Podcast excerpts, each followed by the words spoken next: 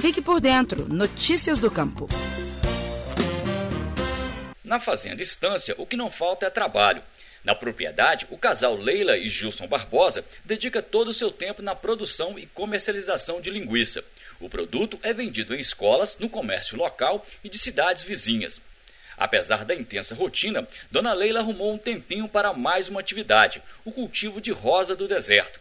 E o que era para ser um passatempo já começa a se tornar em mais uma fonte de renda. A propriedade do casal fica em Santa Vitória, no Triângulo Mineiro. A agroindústria de linguiça está em fase final de obtenção do registro no IMA, o Instituto Mineiro de Agropecuária. De acordo com Leila Barbosa, o registro irá ampliar o mercado para os seus produtos. O registro é muito bom para a gente, que vai abrir novos campos para a gente comercializar para outra cidade. É, abrange bastante o comércio. E a importância da Emater foi muito bom. As meninas ajudam muito a gente. Através dela, a gente consegue fazer bastante coisa. É que orienta a gente. É muito bom. A ajuda que elas dão para a gente. A Emater Minas também orientou a família no financiamento de recursos do PRONAF, Programa Nacional de Fortalecimento da Agricultura Familiar.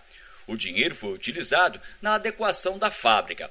Atualmente, a agroindústria Que Delícia comercializa seus produtos para escolas e creches por meio do PENAI, Programa Nacional de Alimentação Escolar. Mesmo com a correria do dia a dia, Dona Leila encontrou tempo para o cultivo e venda de rosa do deserto.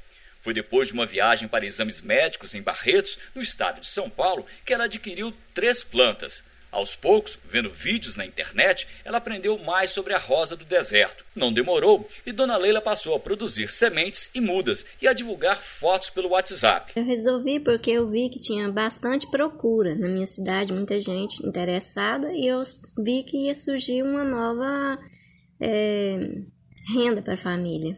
Dona Leila comercializa sementes e mudas. As mudas, por exemplo, são vendidas a partir de 30 reais. A expectativa é boa, tem a boa procura. Se a gente tiver uma bastante produção, a demanda é boa. Para a técnica da Emater Minas, Priscila Ferreira, a iniciativa do casal Leila e Gilson Barbosa é um exemplo de empreendedorismo rural. Essa atividade de produção de rosa do deserto foi muito importante para o casal, principalmente nesse momento de pandemia, que foi uma nova alternativa para tentar amenizar né, as perdas dos rendimentos com as outras atividades. E é sim um exemplo de empreendedorismo rural. É quando o produtor descobre dentro da propriedade novas formas, novas alternativas que compõem um rendimento maior no final né, de todas as outras atividades.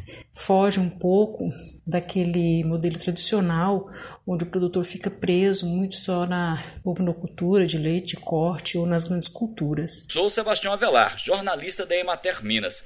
Até a próxima. Você ouviu o Estação Rural, o podcast da Emater Minas Gerais.